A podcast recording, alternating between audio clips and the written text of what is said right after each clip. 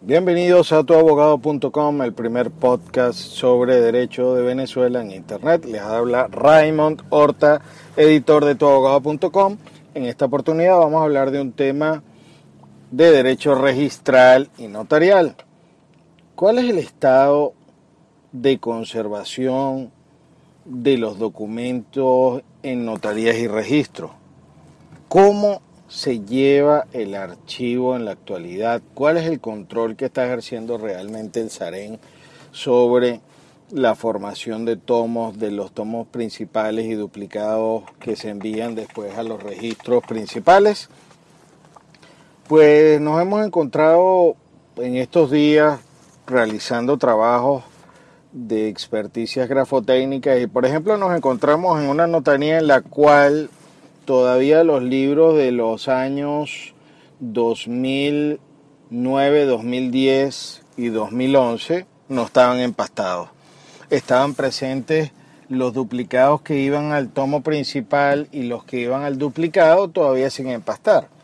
¿Qué seguridad jurídica puede tener el que los documentos que estén en un tomo no se encuentren empastados? Bueno, por supuesto que los documentos primero se pueden extraviar,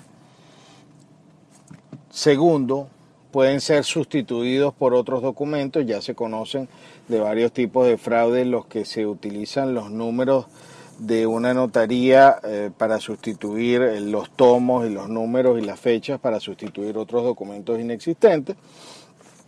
También nos hemos encontrado que, por ejemplo, en el registro principal no se encuentran los tomos duplicados que ya se encuentran empastados, es decir, que las notarías o los registros no los envían, y eso pone en riesgo pues la integridad o lo que es el duplicado del documento, que es muy importante en caso de catástrofe o en caso de que el documento del tomo principal haya sido alterado. ¿Cómo es posible que con tanto eh, con tanta gestión y con tantos costos que hay en Venezuela de, para sacar una copia certificada o hasta una misma copia simple, las notarías y los registros presenten este estado. Por supuesto que el tema de los registros, de los registros mercantiles requiere de un capítulo aparte o todo un audio, una serie de audios por todas las quejas que hay a nivel nacional. Pero lo de hoy, pues es una denuncia que debe eh, tener eco y que el SAREN debe hacerse eh, responsable a los efectos de la revisión y supervisión, el empastado y que se envíen todos estos tomos a los registros principales para su resguardo. Les habló Raymond Horta de tuabogado.com.